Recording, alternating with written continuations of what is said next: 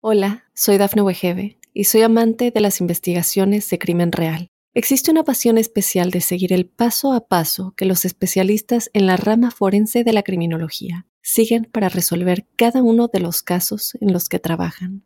Si tú, como yo, eres una de las personas que encuentran fascinante escuchar este tipo de investigaciones, te invito a escuchar el podcast Trazos Criminales con la experta en perfilación criminal, Laura Quiñones Orquiza en tu plataforma de audio favorita.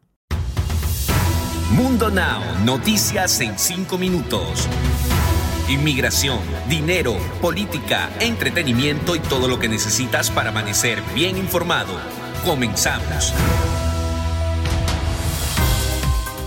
Hola, hola, ¿qué tal amigos? Bienvenidos una vez más a Mundo Now con Daniela Tequeda, Camila Daza y Elidip Callazo. De inmediato empezamos con las noticias más importantes el gobierno de Estados Unidos exigirá a solicitantes de residencia permanente y otros tipos de visas como las de refugiados estar vacunados contra el COVID-19. Así lo anunció el Centro para el Control y la Prevención de Enfermedades desde el 1 de octubre de 2021. Todos aquellos inmigrantes que soliciten asilo, refugio o residencia deberán vacunarse para cumplir con los requisitos médicos que ahora exigirán las autoridades de inmigración. Una niña de 5 años en Georgia murió el lunes después de que un monumento de piedra le cayera encima mientras jugaba con su hermana. El jefe de policía de Blackshear, Chris Wright, dijo a los medios de comunicación que Bella Bennett había estado jugando con su hermana de 8 años alrededor de las 7 y 45 de la noche en las cercanías del monumento fuera de Lee Street Resort Center cuando ocurrió el accidente. Wright dijo que en algún momento la hermana mayor saltó del monumento de piedra que pesaba cerca de 300 libras. Luego, este se volcó y aterrizó sobre su hermana menor. La niña fue trasladada en avión al hospital infantil Wolfstone, donde lamentablemente falleció.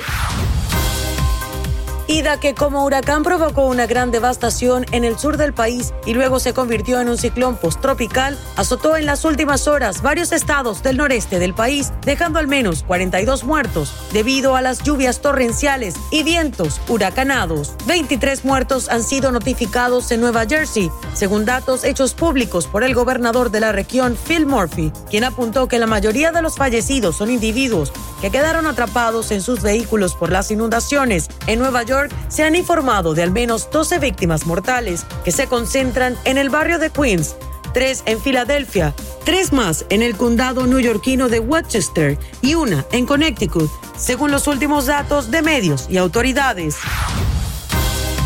El hallazgo de gemelos muertos al interior de un vehículo estremece Colombia. Los pequeños tenían 20 meses de edad y ahora las autoridades están tratando de averiguar si se trató de un accidente o un acto criminal, pues se presume que llevaban nueve horas y media encerrados en un coche. La coronel Neida Rutherford dio una conferencia de prensa en donde se identificó a los gemelos como Bryson y Braden McDaniel. La vocera de las autoridades indicó que la autopsia realizada a los pequeños no dio signo de trauma, abuso o daño físico en los niños. Ahora estamos muy emocionados porque acaba de llegar el fin de semana y consigo las noticias más actuales del entretenimiento. Les quiero enseñar el calibre de quemadura sin filtro. Fueron las palabras de Alejandra Capetillo, hija de Vivi Gaitán y Eduardo Capetillo, ante la terrible situación que vivió por no ponerle atención a un incidente que tuvo mientras cocinaba. Y ahora le trajo consecuencias para su cara. Desde hace un año Alejandra Capetillo se fue a vivir a Madrid, España, y se las ha visto negras entre fenómenos climáticos, la pandemia de COVID-19 y otras cosas que le ha tocado enfrentar sola. Sin embargo, ahora tuvo otro accidente del que no podrá escapar, dado que se quemó la cara. Y ahora cambiando de tema, lo que deberían haber sido muestras de apoyo luego de que se inundara su casa en New York debido a las fuertes lluvias que provocaron un estado de emergencia, se convirtió en una lluvia de críticas para la cantante y actriz mexicana Thalía por hablar en inglés por medio de sus historias de Instagram, las cuales se encargaron de retomar diferentes medios de comunicación, la intérprete de Arrasando compartió cómo quedó su casa después de que una torrencial lluvia afectara toda la zona. Deportes. Victoria de Argentina ante Venezuela. Los dirigidos por Lionel Scaloni vencieron a la Vino Tinto por 3 a 1 con un jugador menos en uno de los duelos de la jornada de este jueves de las clasificatorias para Qatar 2022.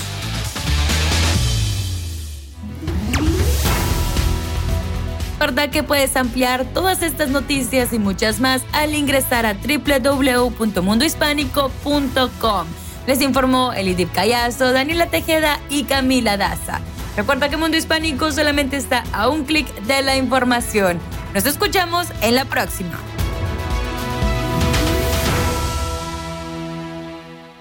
Hola, soy Dafne Wegebe y soy amante de las investigaciones de crimen real. Existe una pasión especial de seguir el paso a paso que los especialistas en la rama forense de la criminología siguen para resolver cada uno de los casos en los que trabajan. Si tú, como yo, eres una de las personas que encuentran fascinante escuchar este tipo de investigaciones, te invito a escuchar el podcast Trazos Criminales con la experta en perfilación criminal, Laura Quiñones Orquiza, en tu plataforma de audio favorita.